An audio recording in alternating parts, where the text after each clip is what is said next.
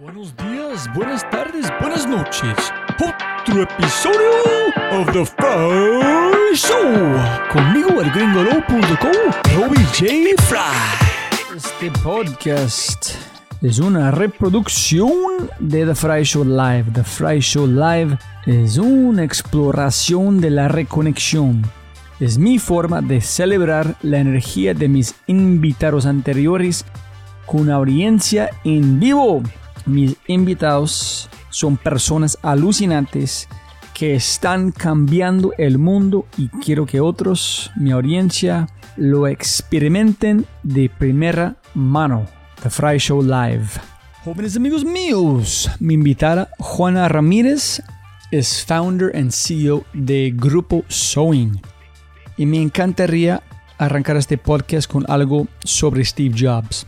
Steve Jobs tenía lo que la gente llama un campo de distorsión de la realidad. Es un término utilizado por primera vez por Bud Tribble en Apple Computers en 1988. Andy Hertzfeld lo describió como la capacidad de Steve Jobs de convencerse a sí mismo y a los que lo rodean de creer casi cualquier cosa con una mezcla de encanto, carisma, hipérbole, marketing, apaciguamiento y perseverancia. Y yo, Robert Jeffrey, yo diría que Juana tiene un campo de distorsión armónica. La capacidad de convencerse a sí misma y a los demás de evolucionar mostrando que el amor, el sufrimiento, la felicidad, la ira, el propósito y la lucha son parte de la misma danza. Y si quieres escuchar más o aprender más sobre Juana, puedes escuchar nuestro primer podcast en thefryshow.com. En este podcast particularmente hablamos sobre la negación, intrusión, desorden, reestructuración, rabia, el significado y mucho más. Juana es un imán de propósitos. Ella te regalará una vista que no sabía que necesitabas. Personas de todo el mundo la contactan después de escuchar su historia. Ella es una persona única. Pero antes de arrancar, si es la primera vez que escuchas el podcast, bienvenido y muchas, muchas, muchas gracias. Espero que aproveche esta oportunidad a inscribirte al podcast en Spotify, Apple, Google o tu player favorito de podcasts. Si eres un fan, un super fan del programa The Fry Show, debes inscribirte al The Corbus Show una biblioteca de audio para creativos, innovadores y emprendedores. Un nuevo audio diario directamente a tu WhatsApp. Inscríbete en thefryshow.com slash Corbus, C-O-R-B-U-S, Corbus. Y si quieres acceder a los libros, podcasts, personas y lo demás que mencionamos en el episodio, puedes encontrar todo en thefryshow.com. También puedes acceder a los episodios en vivo, inscribirte al boletín y mucho más. Dicho esto, otro episodio de The Fry Show Live con la founder and CEO de Grupo Sewing, la armónica y maravillosa Juana Ramírez. Listo, Juana, tú sabes más que cualquier otra invitada, siempre va a ganar más plata, pero no más tiempo. Así. Pues, es, es más de- entonces, eh, oh, creo que muchas de las personas aquí, o la- el grupo que tenemos, que han, eh, te conocen, qué has hecho, qué haces, pero castíganos muy rápido qué haces, en qué es Sewing, y then arrancamos con ah, toda la conversación, por favor. Claro que sí, Roby, qué gusto volver a platicar contigo. Eh, bueno, yo soy Juana Ramírez, soy colombiana de nacimiento, mexicana por naturalización. Ah, soy una emprendedora del sector salud que desde hace 11 años eh, eh, fundé en México una compañía que se llama Grupo Soin, que es una empresa dedicada a acompañar a los pacientes que tienen enfermedades complejas como el cáncer, la esclerosis múltiple, la artritis reumatoide. Eh, y, lo que defendemos es que los pacientes necesitan atención personalizada y tratamientos individualizados. Y atención personalizada no es que una persona los atienda, porque pues eso siempre ocurre en el, en el acto de la medicina. Atención personalizada significa entender a cada paciente como una persona o como tú o como yo, con todas las historias y retos y problemas y necesidades que tengamos, pero además con el reto de enfrentar una, una enfermedad crónico-degenerativa. Entonces, eso para nosotros es atención personalizada, es entender quién te cuida, dónde vives, qué opciones tienes de tratamiento, qué opciones tienes de aseguramiento, qué te gusta, qué no te gusta, qué miedos tienes, etcétera, etcétera. Y los tratamientos individualizados tienen que ver con la expresión genética de, de cada paciente y cómo los, los tratamientos tendrían que eh, no estandarizarse, sino diseñarse en función de lo que, lo que dicen los genes de, de, los pacientes, que ya está demostrado en el mundo que cuando atiendes a una persona con tratamientos individualizados, la probabilidad de cura es más alta, la probabilidad de sobrevida es más alta y por tanto la optimización de recursos también, ¿no? Es, entonces es una decisión inteligente tanto para los aseguradores públicos o privados como por supuesto para los médicos y pacientes. Entonces, bueno, esto, términos generales, hoy eh, atendemos unos 25 mil pacientes en 19 ciudades en México, también atendemos algunos pacientes en Colombia y en, y en Argentina. Eh, somos unos 150 colaboradores directos y unos 400 indirectos, el 75% profesionales en salud. Eh, y ya, este, eso te puedo decir resumiendo. ¿Y qué, qué han pasado en el mundo de biotecnología, en, tu mundo desde cuando platicamos el año pasado hasta este punto? ¿Ustedes pasan por cambios radicales basados en el gobierno o en como la, en la biotecnología o ustedes están más, eh, más plano, más neutral? Pues mira, como, como también pasa en el caso de los pacientes, todos los cambios afectan eh, positiva o negativamente el, el, el, el journey de, de atención. Entonces, eh, hay cambios excitantes en materia tecnológica y, científica. Eh, por ejemplo, la promesa de la inmunoterapia para pacientes oncológicos. Y entonces eso hace que tengamos que desarrollar otras eh, características de servicio para poder acercar estas, estas nuevas tecnologías a, los pacientes y a los médicos. También hay muchísimos avances en materia de diagnóstico genético y, de, y lo que eso le dice a, los médicos tratantes para, para, mejorar la sobrevida de los pacientes. Entonces, eh, en, materia de, avances científicos hay cosas excitantes, frustrantes también, porque los tratamientos cada día cuestan más y tenemos un sistema de salud en general más quebrado. Eh, y entonces sigue siendo un reto financiero esto de, de atender a los pacientes de alta especialidad y de alto costo, y en materia política, híjole, qué años para América Latina, ¿qué te digo? Este, estamos viviendo un periodo de transición, estoy segura que quien me escucha va a decir, en América Latina vivimos en transición forever. Eh, y es, y es, Hola que no. Híjole, Por... es más, lo más triste es que no sé si vivimos una transición o somos cíclicos, ¿no? Ahí vamos repitiendo los mismos errores y, y eso está tristísimo y creo que la única herramienta que tenemos para cambiar eso es la educación, ¿no? Una población más formada y más educada. Pero bueno, en materia política, eh, las decisiones de los gobiernos, por supuesto que afectan el acceso y las posibilidades de tratamiento de los pacientes. Y aquello también es todo, todo un reto y en México tenemos situaciones de escasez de medicamentos, incluso en el sector privado, que derivan de una serie de políticas y medidas algunas de ellas con absoluto sentido, porque en realidad sí estábamos en medio de un, de un sistema con, con, grandes problemas de corrupción. Y si ya son escasos los recursos de la salud y encima se los roban, pues imagínate. Entonces, eh, es un proceso, yo, yo creo que estamos en un periodo de transición complejo y, y en ese periodo de transición, como siempre, sufren los más débiles y los más necesitados y los que más complicaciones tienen. Así que los emprendedores sociales tenemos mucha más chamba todavía vamos a conectar este punto más adelante con su rol nuevo en la presidencia, hablando de emprendedores. Pero antes de este, la bomba. Hace como unos dos días, una amiga mía perdió su mamá a COVID. Y tú has visto, como platicamos antes, el nivel de cómo es cuando tú sabes que posiblemente vas a morir o vas a morir. Es una conversación distinta cuando sabes tienes COVID y en dos, dos semanas después estás entubado en, en este tipo de cosas. ¿Qué has aprendido de esta realidad nueva? ¿Qué, ¿Cómo es la conversación por sus, a los pacientes? O, sí, cualquier cosa que quieres como luz puedes brindar a nosotros sobre esta pandemia que has aprendido, por favor. Mira, eh, creo, creo, que no dejo de aprender de, de lo que está pasando hoy y, y, de los impactos que hemos tenido en, en todos los sentidos para los pacientes.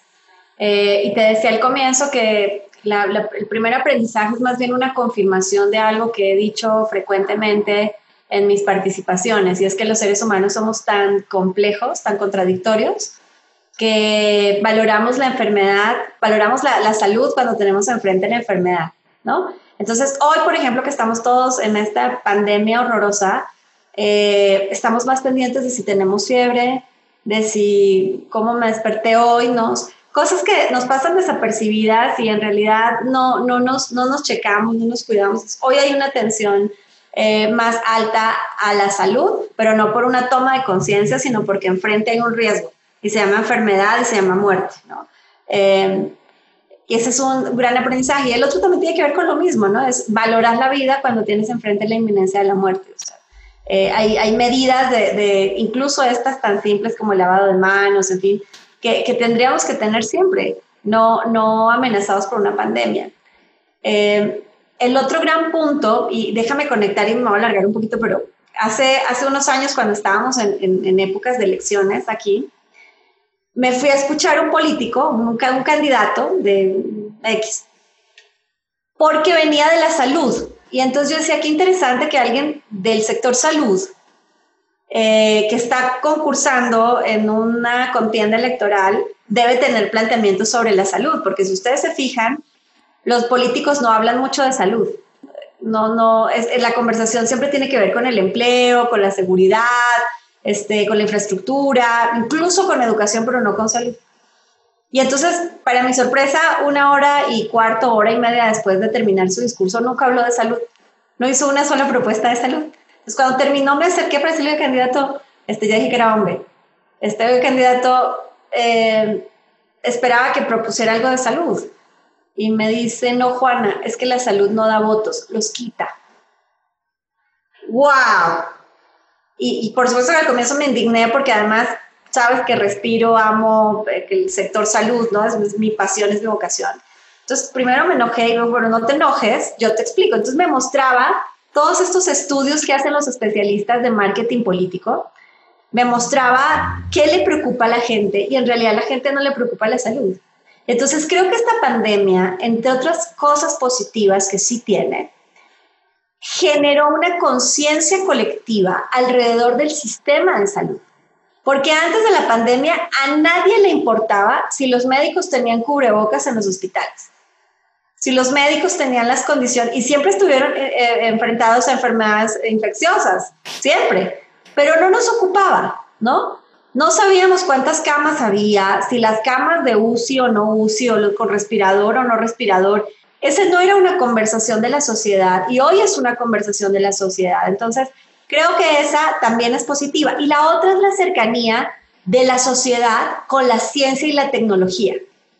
Porque hoy seguimos el desarrollo de la vacuna contra COVID como si fuera un partido de fútbol. O sea, seguimos y quién va adelante y mira, ya Sanofi dijo y ya Pfizer dijo y AstraZeneca dijo y los rusos y parece, parece mundial de fútbol y, y, y, la gente común empieza a entender que hay fases de investigación y cómo son los protocolos y ya vamos en fase 2 o en fase 3 o en 4 y aquí hubo una complicación. Entonces, esa conversación de, de, de, dejar de tener y de percibir la ciencia como una cosa aislada, rara, sino, sino que algo que es absolutamente importante, cercano y que nos puede salvar. Entonces, esta conversación alrededor de la salud, yo quiero pensar, deseo pensar que llegó para quedarse que algunas, incluso así como decimos COVID, llegó para quedarse, ¿sí? Y, pasará como un virus más que, al, que nos tenemos que enfrentar, etcétera, ojalá ya con una vacuna.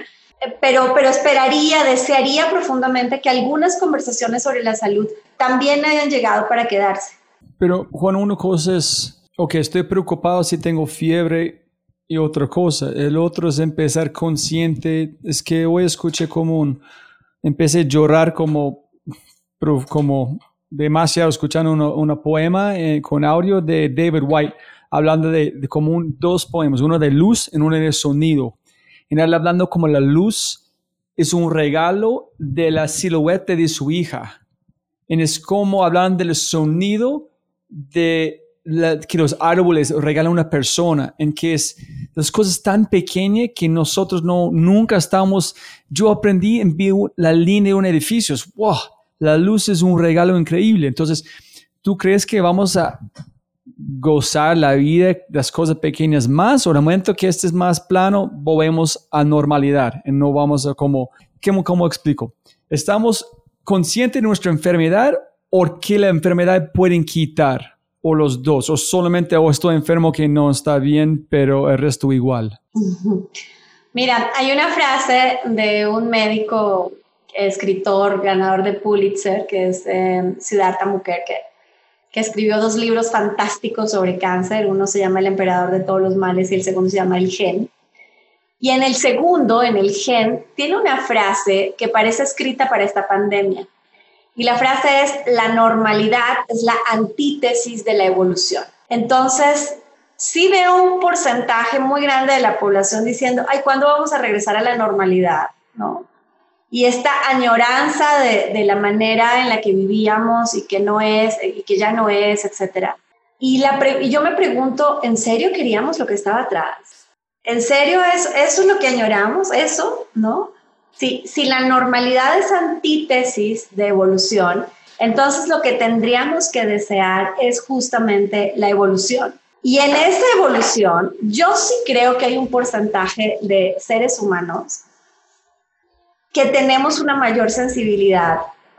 Uno por la salud, porque también fíjate cómo la mortalidad, el noventa y tanto por ciento de los pacientes muertos por COVID, tiene que ver con personas que tenían este, enfermedad, otras enfermedades.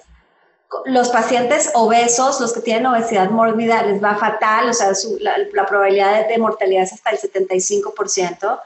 Entonces, hay que trabajar en eso para generar una mayor conciencia.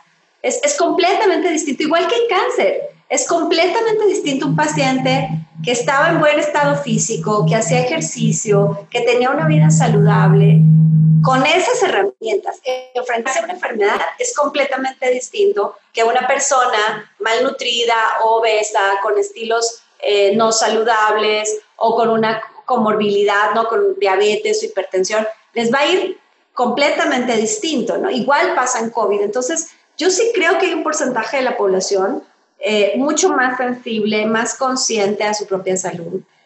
Y en el mismo sentido, fíjate que hemos empezado a valorar más una conexión a Internet, o sea, ya hagamos cena virtual y entonces nos reunimos con nuestros seres queridos por el simple gusto de escucharlos, ya ni siquiera de tenerlos, ni de tocarlos, ni de abrazarlos, ni de disfrutar, de intercambiar, sino solo el hecho de saber que tú estás allá y que yo estoy acá y que nos queremos es importante. Entonces, hay, un espacio en el que yo creo que sí estamos valorando más eh, las cosas más simples que tenemos.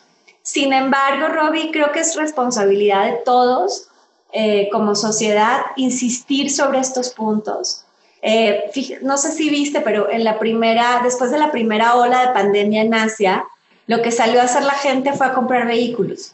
Entonces se dispararon las compras de vehículos eh, porque nadie quería usar el transporte público por miedo al contagio. Entonces, hay esta tendencia humana a, autodañarnos y y a pasar por encima de las cosas fantásticas que tenemos. Entonces, insisto, creo que es una responsabilidad de quienes por la razón que sea tenemos un poco más de sensibilidad o de nivel de conciencia, de seguir, insistir y no cansarnos eh, de enviar el mensaje desde, la, desde el sector que sea de lo importante que son las cosas verdaderamente importantes. Mira, yo, yo fui mesero 15 años y yo tuve unas epifanías mientras durante esta pandemia. Uno fue la, como en, en Bogotá ayer estaba en un, restaurante, no, el día antes ayer, estaba en un restaurante, como esperando, estamos en un hotel para la embajada, y yo vi todos los meseros con sus tapabocas, envié algo en la pared que dijo, cada persona en este restaurante usa tapabocas 100% del tiempo. Y yo me sentí bien con eso. Y yo estoy mirando el escenario con los meseros entregando, gente sin tapabocas comiendo, pero yo, sé, yo fui mesero 15 años, ¿cuántas veces toqué mi boca el plato ¿por qué este no fue normal o era normal antes? Es decir, este debe ser normal. Nosotros estamos antes viviendo como ermitaños de no usar tapabocas en la industria de salud. Entonces yo pensé... Usar, usar cubrebocas en espacios cerrados con concentración de gente es lo correcto. Siempre, antes de COVID había otras cosas, ¿no? Usar cubrebocas en el aeropuerto, usar cubrebocas en el avión. Claro que sí, es una buena medida de salud. Entonces, pero, pero hay que cambiar la cabeza, ¿no? Porque todavía tenemos un montón de gente en negación, que es la primera etapa de, humana, psicológica para asumir la crisis. La primera etapa es la negación. Pero ¿cuántos? Ocho, nueve, diez meses después hay gente en negación, o sea, no inventes. Diciendo, qué horror, odio el cubrebocas, me da calor. Güey, adáptate, es lo que hay, ¿no? es, es, lo que tenemos que hacer. Hay una, una frase de, de, un médico mexicano que fue rector de la Universidad Nacional Autónoma de México, Juan Ramón de la Fuente, y el otro día en una entrevista dijo algo precioso. Eh, hablando de la pandemia, dijo, lo efectivo es lo afectivo. Y creo que eso conecta muy bien con lo que estábamos hablando hace un momento, Robbie. En realidad, ¿qué, ¿qué tiene sentido? Y tiene sentido lo afectivo. Una persona otro día me dijo, en este momento estoy sufriendo un montón de los retos de responsabilidad de mi familia, de mi trabajo, la cantidad de videos y ¿qué dices a estas personas que están recibiendo un montón de cambios al mismo tiempo, pero no están en negación, solamente están buscando una forma de abordar esta presión. Y lo otro es, ¿qué dice a las personas que están perdiendo gente? ¿O qué has visto que funciona? ¿Qué, cuáles son las conversaciones con personas que están perdiendo familiares a, a COVID tan rápido, sin, sin noticia ni nada? Eh, mira, es un, es un momento bien doloroso, bien doloroso, en donde eh, este proceso de crisis que está bien estudiado por la psicología y por la psiquiatría tiene fases, ¿no? O sea, vamos a pasar por un momento de desorden, ¿no? Esto de cuando nos dijeron nos tenemos que guardar, no podemos salir, ¿cómo? Pues, y, está, y, tengo eh, webinars y reuniones, pero mis hijos están en homeschool también, este, ¿cómo le hago? Y esa fase de la crisis se llama desorden, ¿no? Y, estamos entre el desorden y la, y la, negación de decir, pero esto ya va a terminar y esto es eh, eh, eh, temporal, ¿no? Y voy a regresar a la normalidad, ¿no? Pero también es una fase, la negación es, es una etapa natural, normal y hasta saludable del afrontamiento de la crisis. El tema es que después de la negación hay que decir, no, esto ya, ya llegó para quedarse y esa etapa los psicólogos la llaman la intrusión ¿no? Que es un poco lo que está viviendo la persona que platicaba contigo. Es que me siento invadido, ¿no? Por esta situación para la que no estaba preparado, porque nadie estaba preparado. Y, fíjate cómo incluso la definición técnica más simple del estrés es cuando una persona se somete a una situación que no puede controlar y que no puede predecir. Entonces, entre más incontrolable y más impredecible es, mayor nivel de estrés hay. Ahora, una pandemia no la puedes controlar, no la puedes predecir, ataca tu vida, o sea, situación extrema de estrés. Entonces, la primera, este, el primer mensaje para esa persona que hablaba contigo es, es normal. Es absolutamente humano y natural que estés sintiendo esto. Es natural que a veces nos levantemos eh, desesperanzados, incómodos, tristes. Es normal, es parte de, ¿no? Lo otro sería estar en negación. Lo otro sería decir, no pasa nada, aquí no pasa nada, yo soy muy fuerte y estoy bien y y qué bueno, pues no, ¿no? Pero después de este desorden, de esta negación y de esta intrusión, debemos pasar a la etapa más importante de la crisis, que es la reestructuración. Y la reestructuración pasa cuando yo acepto que hay una situación y que tengo una nueva realidad. Por eso insisto en no hablar de nueva normalidad, sino hablar de nueva realidad. Entonces, si yo tengo enfrente una nueva realidad y, me, quiero reestructurarme para pasar este ciclo. Entonces digo, ok, ¿cuáles son las cosas buenas? ¿Cuáles son las oportunidades? ¿Cuáles son las malas? ¿Qué puedo hacer? ¿Cómo puedo sobrevivir? Y modifico mis comportamientos, modifico mis hábitos, modifico mi, mi, mi modo de vida para adaptarme a esa nueva realidad. Y cuando realmente termina la reestructuración, termina la crisis. Y no termina porque afuera termina la crisis, sino porque yo ya me adapté, yo ya desarrollé las habilidades y la versatilidad necesaria para adaptarme a ese proceso de crisis, ¿no? Ahora, tú acabas de decir algo muy valioso y es, es que no solamente estamos en crisis, estamos en duelo, porque estamos perdiendo cosas. Lo primero que estamos perdiendo, Es que, es que por eso la situación psicológica es tan compleja, Porque por un lado estamos viviendo una crisis, que las crisis no necesariamente son negativas, esta es muy dolorosa, muy negativa, pero ah, tenemos crisis porque nos casamos, porque nos divorciamos, porque este, arrancamos una carrera, porque emprendimos un proyecto. Los cambios en general generan crisis y esas crisis pasan por estas etapas que te decía. El tema es que además de estar en crisis, estamos en duelo. Y entonces, ¿y duelo por qué? Pues claramente porque estamos perdiendo seres queridos, personas. El duelo en COVID es horrible porque además las familias no tuvieron oportunidad de despedirse de sus seres queridos, sus seres queridos, ellos sienten que no tuvieron la posibilidad de cerrar eh, como, como todos quisiéramos, ¿no? Una, muerte de despedida eh, y, de, y, de, reconciliación. Entonces eso no pasa. Eh, y, todo esto del, del manejo incluso del, del, de, los, de las personas después de fallecer también es hostil. Entonces, el duelo es un proceso que estamos viviendo, pero no solo perdimos, eh, estamos perdiendo seres queridos, estamos perdiendo nuestro estilo de vida anterior, estamos perdiendo eh, libertades que teníamos, ¿no? Estamos perdiendo... La percepción del estilo de vida, ¿no? Exacto, exacto. Todo eso, ese duelo, ¿qué crees? Que también arrancas por la negación y decir, no lo puedo creer. O sea, por eso cuando ustedes ven gente en la calle que todavía no usa cubrebocas, dicen, no lo puedo creer, es que está en negación, porque solo no entendiendo el riesgo me expongo, ¿no? Hay gente todavía, y en América Latina que somos increíbles, gente que dice, el COVID no es real, no existe, no es cierto, es un invento de los gobiernos y todas estas cosas, para, no, no uses cubrebocas porque te quieren callar, o sea, las cosas que ves en redes sociales dices, es increíble. Y el duelo pasa por algo más complicado que la crisis, que es la ira. Estamos enojados, tenemos rabia eh, y entonces hay, hay una, em, una, una, se energizan las, las, eh, las actitudes de violencia también, porque estamos muy enojados, estamos muy frustrados. Entonces el tema es que en duelo también hay que pasar por la negociación, entender que nos vamos a deprimir, que estamos tristes y empezar la aceptación, que es lo, lo, parecido a la, a la, reestructuración de la crisis, es eh, que, que, esto pasó, ¿no? Y, que, que, es, que la vida es un paso y que entonces eh, hay un sexto paso del proceso de duelo que proponen los especialistas de la Universidad de Harvard que me encanta y es que el sexto paso del duelo sea el significado. Es, ok, todo esto está horrible, está bien, pero ¿y qué significa para mí? ¿Cómo me voy a convertir en una mejor persona después de esto? Porque si el COVID no me cambia, si el COVID no nos cambia, entonces, ¿qué, Robbie? ¿Qué nos hace falta? ¿No? O sea, no, no, ni quiero dar ideas porque luego pasan, pero qué miedo, pero, pero si esto no nos cambia, si esto no nos hace personas más conscientes, más humanas, más solidarias, si esto no nos hace entender las cosas que de verdad son importantes, entonces, ¿qué lo va a hacer? No, no sé si tú conoces un señor llama David Escobar, que es el como director de Confama aquí en Medellín. yo pregunté a él qué pasó, porque tú sabes la violencia en Colombia, donde tengo cero como cercanía con este los Estados Unidos. En ellos asesinaron su padre cuando tenía como 16 años. Y yo pregunté a él, ¿qué hiciste después? Y me dijo, monté mi carrito, está mirando, dijo, ¿me voy o me quedo?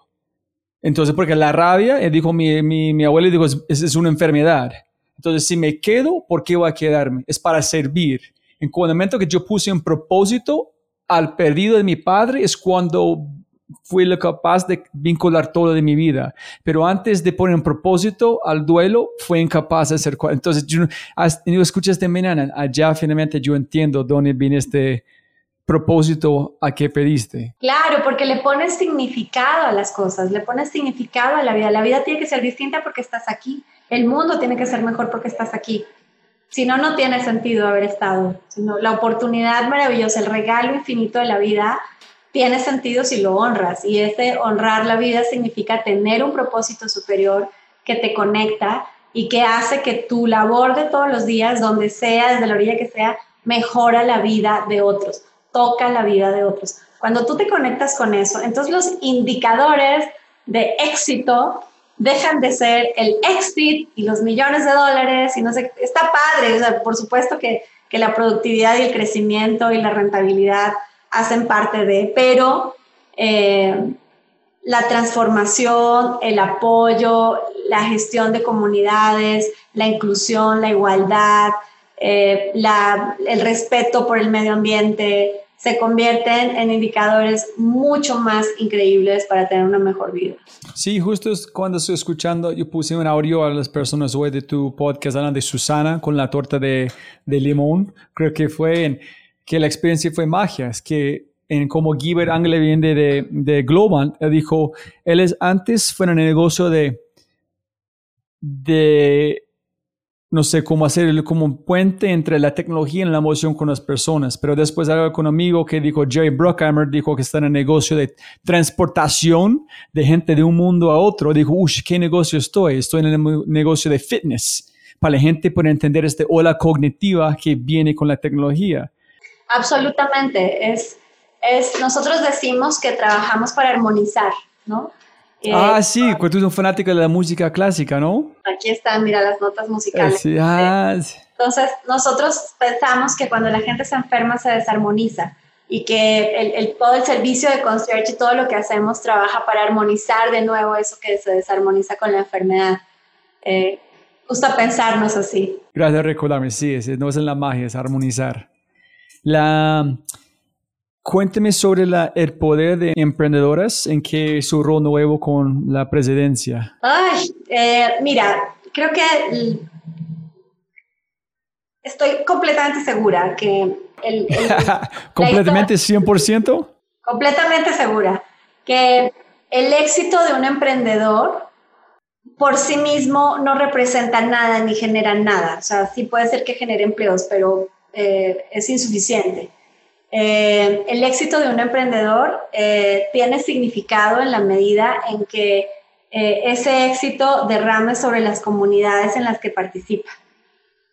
uno. Y dos, que, que, ese éxito haga que el camino de los que vienen atrás sea más corto, más fácil, más rápido. No, no, no solo tener puentes, sino muchos puentes, muchas escaleras para que los demás puedan subir más rápido porque es solamente en el éxito colectivo en el que podemos hacer transformaciones sociales relevantes.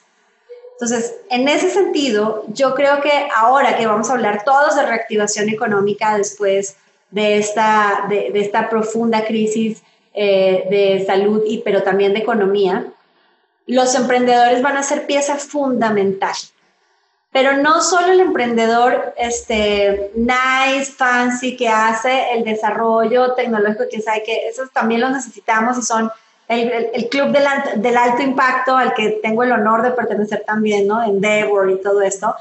Pero, pero la mayoría de los emprendedores en América Latina, eh, que son los responsables del 80% o más de las empresas, de nuestros países y que son responsables del 70% o más de los empleos de los países, esos emprendedores son, van a ser los responsables de la reactivación económica. Pero para que eso pase, necesitan herramientas, políticas públicas, apoyo, 1.500 cosas. Porque así como los seres humanos tenemos que ser más digitales, las empresas tendrán que aprender a ser más digitales para ser más productivas, más competitivas. Hoy no competimos con el que está enfrente, hoy competimos con los chinos, con los rusos y en Latinoamérica con lo que tenemos. Entonces hay grandes historias de unicornios y todo el rollo, sí está padre, pero pues esos son uno o dos. Y, luego están los millones de emprendedores desde sus trincheras, con sus herramientas, moviendo la economía, generando empleos en micro, pequeñas y medianas. Entonces, asumir en este momento la presidencia de la Asociación de Emprendedores de México, que hace parte de ACELA, que es la Asociación de Emprendedores de América Latina, que es el, el movimiento de emprendedores más grande de la región. Eh, pues es toda una responsabilidad y todo un reto, ¿no? Digo en broma, que es como frase colombiana, me gané la rifa del tigre. En este momento es un momento muy complicado, pero, pero también ahí es donde, donde puedes mostrar tus capacidades como líder. Y la Asociación de Emprendedores es más un equipo de personas extraordinarias que hemos venido trabajando durante ya cinco años, siguiendo el ejemplo de la SECH, de la Asociación de Emprendedores de Chile, que arrancara este Juan Pablo Suet y que ahora dirige otra mujer que sale Mustaki.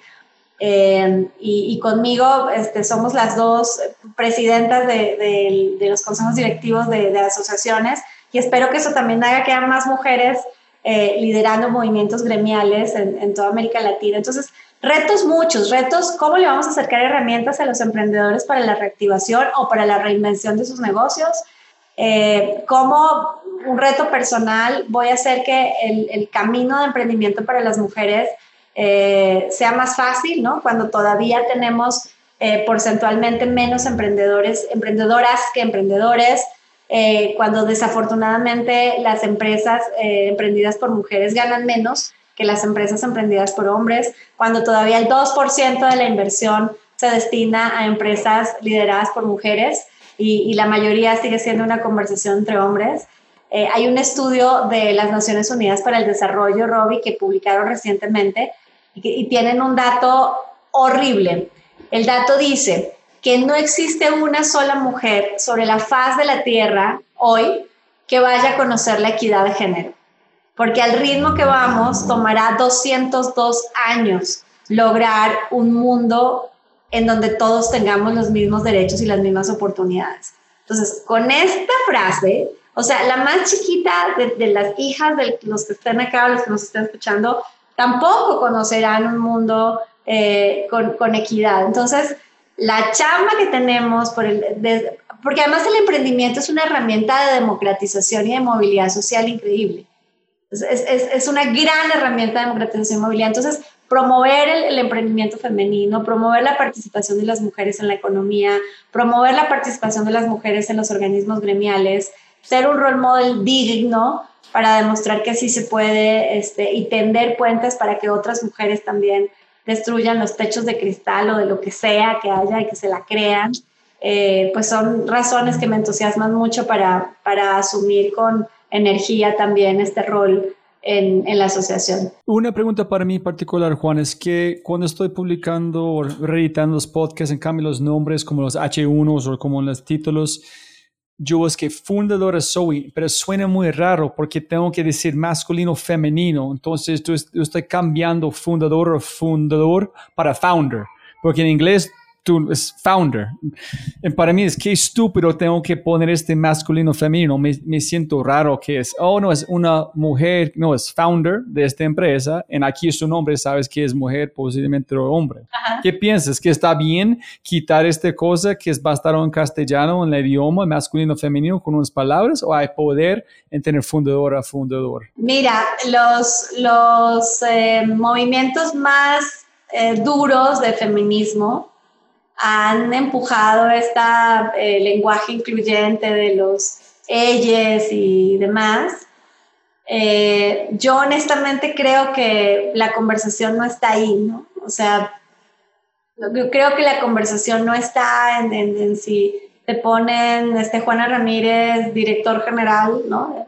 Y, y, esto es terrible. No, creo que lo terrible es que solamente el 3% de las empresas del mundo tengan una directora general mujer. Creo que ese es el, o sea, para mí la conversación. Sí, no, no, no, ya, entendido, entendido, sí. Sí, es, es que ese es una, una bobada en un pedacito, como un error mucho más grande. Exacto, en mi opinión ahora, el lenguaje es importante y el poder de las palabras educa, sin duda, pero en realidad enfocarnos en esa conversación en lugar de enfocarnos en lo verdaderamente importante, eh, me parece que, que es un error de, porque como en todo, uno tiene que elegir sus batallas, ¿no? Entonces, ¿por cuál luchas, no? Porque digan ellas y los incluyan a todos, o mejor luchas porque todos ellos y ellas tengan el mismo acceso a educación, ¿no? Sí, sí, sí. lo que sea, ¿no? Sí, siempre está como el problema, o job to be done es más, más profundo que eso. Eh, quiero, me gustaría invitar si Dani, María Juliana, Verónica, quieres preguntar algo a, a, Juan en este momento, bien, bien pueda, por micrófono Dani, si quieres como estar aquí otra vez, me avisas. Me hiciste como cinco preguntas. Porque no, no, estás buenísimo y encantada de conocerte, Daniel. Mira, em, yo creo que, o sea, una frase que uso mucho es esto de, que el éxito, basta de, de contar éxito en éxito. ¿No? En, el ecosistema emprendedor basta. Eh, tendremos que desarrollar nuevos indicadores de bienestar, eh, de impacto social real, porque no importa que seas o no, yo porque soy una emprendedora social y entonces lo traigo en la, sangre, pero, pero aunque no seas un emprendedor social, aunque seas un emprendedor de tecnología, de retail, de moda, de lo que quieras, eh, tendrías que tener fuertes e importantes indicadores sociales hasta arriba de tu, de tu pirámide de KPIs, ¿no? Eh, eso resolvería muchas cosas. Porque además, si así fuera todo, ¿no? si, si las empresas adoptaran eso, entonces imagínate las de salud. Las de salud tendrían que tener entre sus indicadores este, no sé, etapas más tempranas de diagnóstico de las enfermedades, este, población saludable, o sea, los, los, modelos, por ejemplo, de aseguramiento, de capitación, tendrían que pagarse por porcentaje de población saludable en lugar de pagarse por atenciones médicas. Entonces, como se paga por atenciones médicas, el incentivo es perverso, porque el incentivo está en que haya más enfermos, ¿no? Y, y además que estén en, en, en, etapas más avanzadas, porque pues esos son más rentables, ¿no? porque esos, esos requieren mucho más atención. Entonces, el incentivo de la salud hoy sigue siendo perverso. Y en, en muchas compañías, con, con bonitos lobbies en la entrada y con hermosas frases de misión, visión y valores, que todas dicen poner al paciente en el centro de todos los procesos y ni saben cómo chingado se llama el paciente, este, ni dónde vive, ni qué come, ni qué va a hacer, ni cómo se va a trasladar al hospital para tomar su tratamiento. Lo importante es solo ponérselo. En fin, o sea, eh, y, mira que trabajé en muchas organizaciones y, de salud y los indicadores están alejadísimos del bienestar de las personas. Entonces, eh, yo sí creo que, y, luego cuando veo el desarrollo de, de nuevas este, moléculas y de nuevos tratamientos y ves que no lo puede pagar, sino el 0.01% de la población mundial, dices, ¿qué sentido tiene? ¿no? ¿Qué sentido tiene todo este esfuerzo y todo este talento para desarrollar algo que, que no es accesible a la población? Y, pero es justamente por eso, porque perdimos el objetivo primario, y el objetivo primario es que generemos bienestar social. Porque ahí el otro es entonces ganarme un premio Nobel y, vender mucho, o sea, no sé, no, para mí es muy difícil de entender, ¿no? Eh, y, y, tu otra eh, conversación que tiene que ver con qué hacemos en prevención. Eh, sí, en efecto, la prevención es como, como el moño del, del, del, regalo, o sea, como que hay que poner algo ahí este, decorativo y sacar unos pósters y una campaña este, con música que dice este, cuídate, muévete, chécate, como sacar una cada una vez. Y ya, ¿no? Tenemos una super campaña de prevención de la salud. Eh, y antes de hablar de superhumanos, que te fuiste, o sea, empezamos en prevención y te fuiste a superhumanos, pero en prevención, eh, el tema es que la salud es transversal a diferentes eh, áreas de, de, de, la vida. Es decir, la salud tendría que empezar en el Ministerio de Educación. Ahí, en, en la educación de los niños, de los jóvenes, de los adolescentes. ahí tendríamos que, tendríamos que tener una clase de cómo comer mejor, de por qué fumar es una estupidez, eh, de, por qué hacer ejercicio no es solamente este, para estar eh, guapos, sino porque de verdad es una buena idea, etc. O sea, si empezáramos desde ahí a sembrar esas ideas, sería como enseñarles a las personas a leer y a escribir la salud. Imagínate que le dijéramos a los niños, oye, ¿qué crees? Si desde ahorita escribes que quieres tener una vida saludable, plena, eh, si quieres tener hijos sanos, etcétera, hay que cuidarse desde ahorita y cómo te cuidas. Empiezas con esa conciencia de que escribes tu vida de salud desde chico a los padres, ¿no? Que, que, están escribiendo la vida de salud de sus hijos para que decidan si les dan unas papas fritas o si les, les enseñan a comer este más sano, etcétera, etcétera. Ahí empieza, pero la salud también pasa por el sistema financiero. Entonces, también el sistema de tributación y el sistema de administración de los recursos para la salud tiene un impacto gigantesco en, en dónde pones los incentivos. Y mira que el sistema de salud colombiano es un sistema mucho más avanzado en, en, decidir, en comparación con otros sistemas de América Latina, digo, este, en decidir dónde pones los incentivos. Entonces sí hay algunos incentivos que tienen que ver, que los he visto, eh, con la mejor progresión de, las, de los pacientes, eh, con etapas más tempranas, etcétera, etcétera.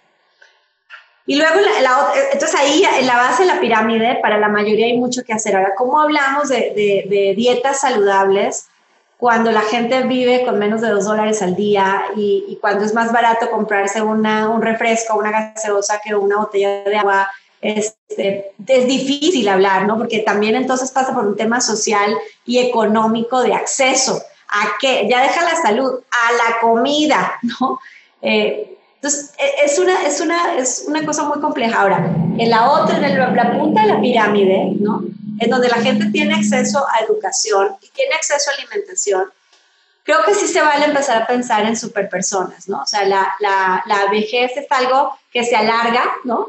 Eh, porque, porque entonces hoy sabes que puedes usar superfoods, este, tienes mayor conciencia del ejercicio, este, puedes usar, por ejemplo, lo que hacemos en SOIN, estudios genéticos para conocer tu riesgo de largo plazo de padecer un infarto, de tener una enfermedad cardiovascular, de tener cáncer y qué tipo de cáncer. Entonces, con esa inteligencia genética, puedes desarrollar estilos de, vida saludables y, y procesos de, de verificación eh, y de, de check-up personal mucho más enfocados en tu riesgo genético lo que hace que puedas identificar una enfermedad de manera mucho más temprana y entonces incrementar la probabilidad de simplemente atenderla y, continuar, ¿no? Entonces, el tema es que sí, es una conversación padrísima, interesante, la de los super personas, la de los superhumanos, y, y que hoy, hoy ya en muchos aspectos es posible, pero, pero la distancia entre ese pequeño grupo y el resto es gigantesca. La brecha es dolorosísimamente grande. Si tú estás metido en este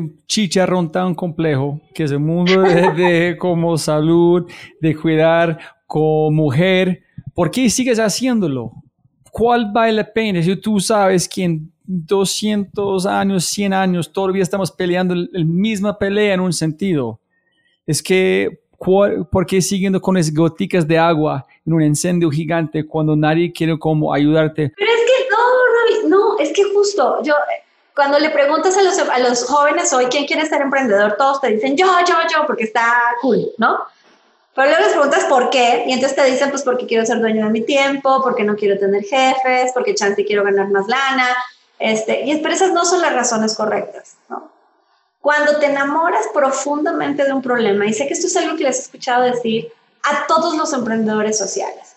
Entonces, cuando te enamoras profundamente de la salud, de las necesidades de los pacientes, de las necesidades de inclusión femenina, eso es una razón de ser para ti. Si pones una gota o dos o diez, no importa, porque sabes que tu vida tiene sentido con ese propósito. Y estás haciendo más y haciendo más y haciendo más. Y sabes qué? Terminamos siendo como una especie de, de bichitos, de insectos, y nos encontramos, porque sí somos más.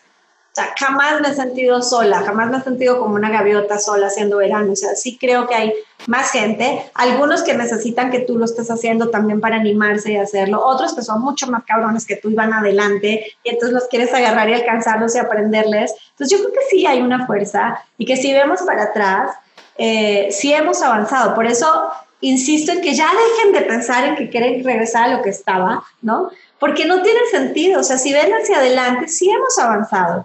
O sea, sí hemos acabado con enfermedades infecciosas, las vacunas sí han funcionado, sí hemos erradicado enfermedades incluso en América Latina, sí hemos mejorado el diagnóstico de cáncer cervicuterino, por ejemplo, sí hemos, eh, la, ciencia nos ha ayudado a tener mejores herramientas para atender las enfermedades, por eso vivimos más. O sea, sí hemos avanzado un montón. Sigamos avanzando. Y eso ha sido porque hay mucha gente poniendo gotitas, Rudy. Así que no nos podemos cansar. Lo que tenemos que hacer es animar a más gente a poner más, más gotitas. No, no, yo quería escuchar otra vez, Juana, porque digo con, finalmente creo que hoy en el, que yo hago es incepción es que yo paso audios que, como, como que acabas de decir, es como sembra en la mente de alguien, si yo puedo ayudar a alguien a ser una Juan en el futuro, yo hice mi parte. Entonces antes yo pensé como un Simón Borrero más, pero no, creo que es más, más Juanas en el, en el mundo, que, uy, si ella hizo este, yo puedo hacer esto. Y antes de llegar a esta pregunta de, de, um, de María Osorio, es, yo creo que Colombia, no sé, de México es mejor en muchos sentidos del tapabocas de los Estados Unidos. Si has visto estos eventos con Trump, en toda esta gente, es, yo no he visto este en Colombia, yo no he visto...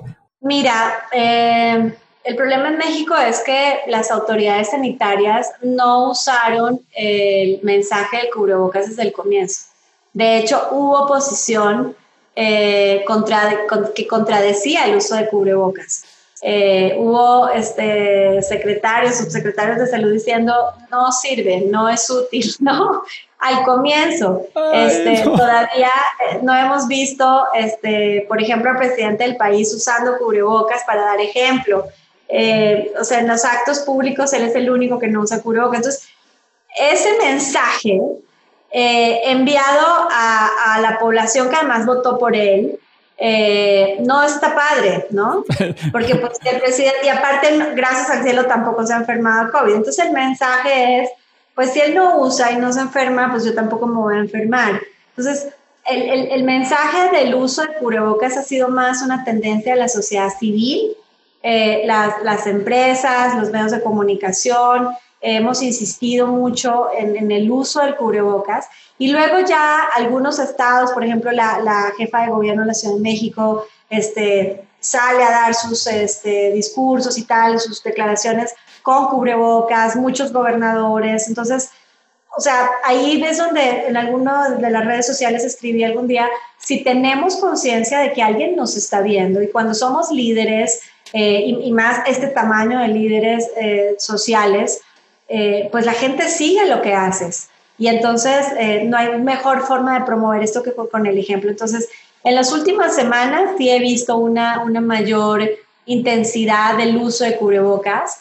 Eh, sin embargo, todavía ves gente en, espacios y, actitudes que no deberían, este, que no, que, en los que no se están cuidando. Pero fíjate que recuerda que además recientemente la Organización Mundial de la Salud sacó un comunicado en el que decía el mundo se está cansando de la pandemia. Y entonces cuando te cansas, entras en un, en un proceso que psicológicamente se llama de desesperanza aprendida entonces, cuando entras en esa desesperanza aprendida, dices, ay, ya está, de todos modos nos vamos a enfermar. Ya está, ¿no? Y entonces dejamos de usar las medidas de protección y de cuidado. Entonces, ah, es, okay. y es, es, es, muy complejo. Es lo mismo que tú decías, oye, pero si nos va a tomar 202 años, pues ya está. ¿no? Ya, eso es desesperanza aprendida, ¿no?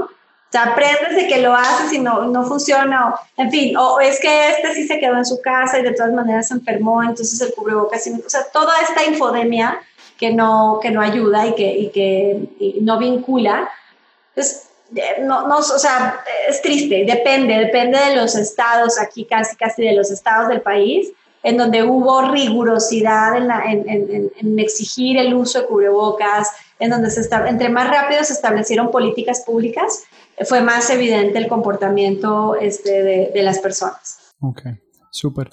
María dijo, ¿cómo te recargas de energía en un modelo de negocio que procura la salud, pero que es testigo de tantas historias tan difíciles?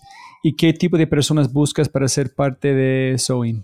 Eh, esa, la pregunta de la energía mm, es muy frecuente, ¿no? Creo que porque soy sí, Yo creo que hablamos de este por mi padre, hablando como con tantos soldados en llega a la casa con la energía, sí. Exacto.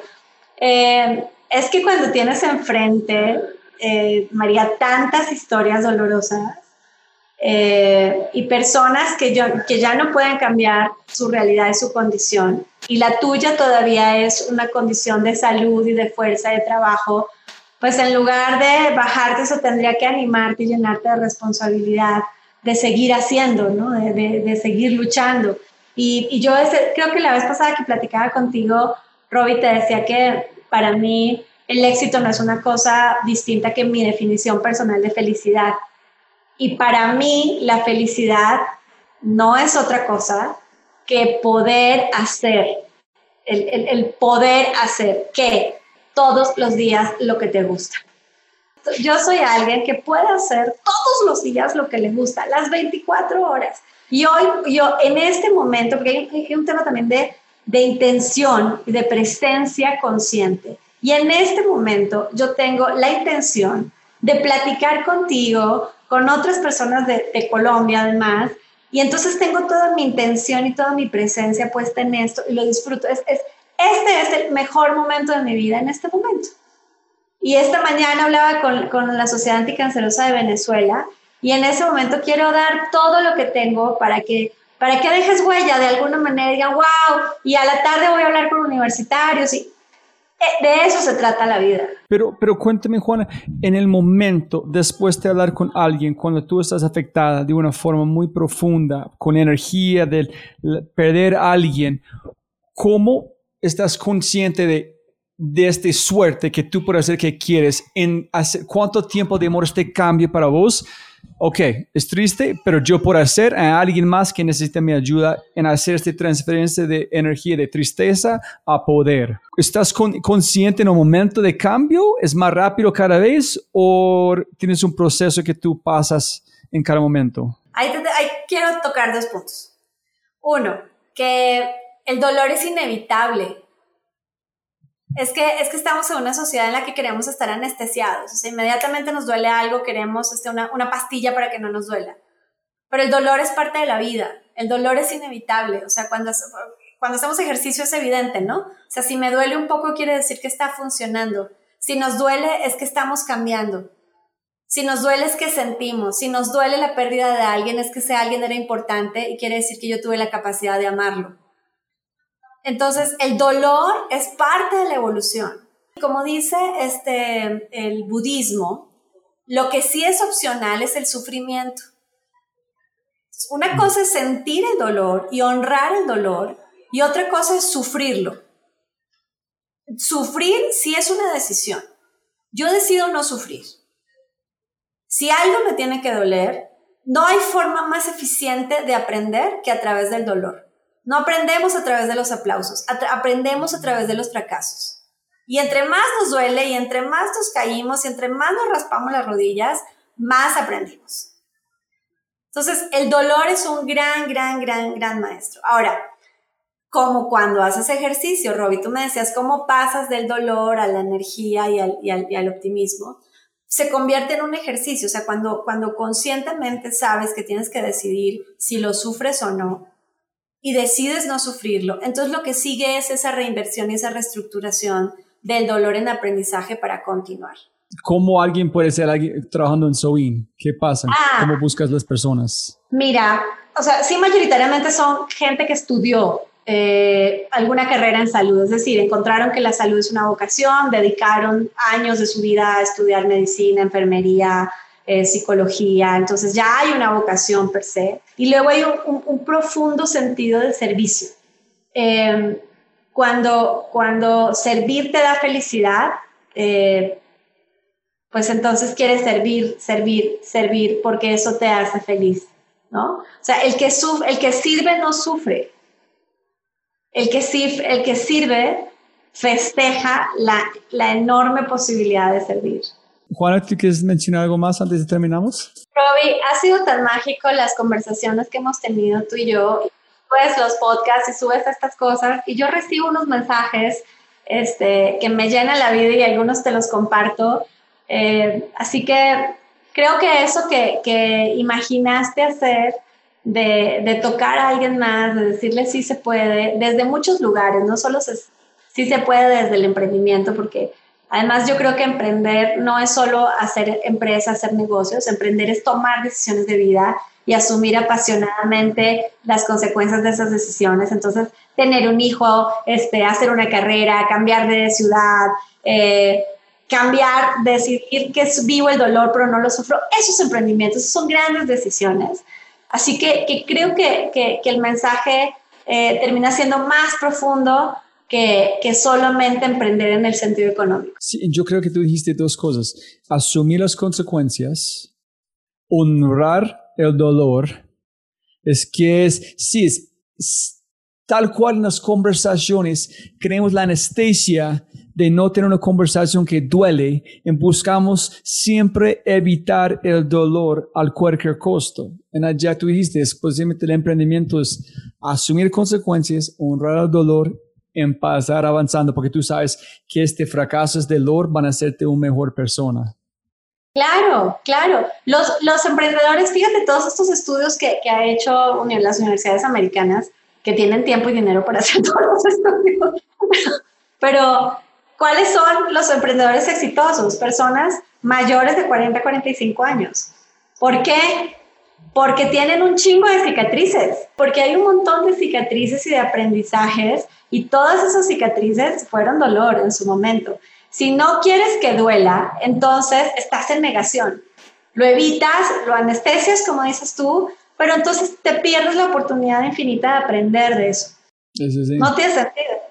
Increíble. Y Juana, si la gente quiere conectar contigo, ¿cuál es tu eh, medio preferido? Sobre como LinkedIn, Instagram, Twitter, ¿cuál que prefieres? Eh, eh, mira, estoy normalmente en LinkedIn como Juana Ramírez, en Facebook también como Juana Ramírez, en Twitter arroba Juana Soin cualquiera de las, de las redes. No, no, soy muy activa en, en Instagram, este, pero igual, en cualquiera de las redes, ahí estamos.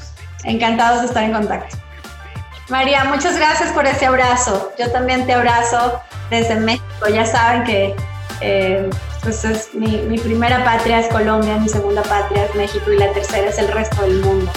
Así tendríamos que sentirnos todos. Gracias, Juan. Siempre un placer, un honor. Chao, un abrazo. Chao, chao. Un abrazo a todos. Muchas gracias a ti, Robin. Como siempre, siempre, siempre puedes ganar. Como siempre, siempre pueden. Fuck me. Como siempre, siempre puedes ganar más plata, pero no más tiempo. Muchas gracias por escuchar.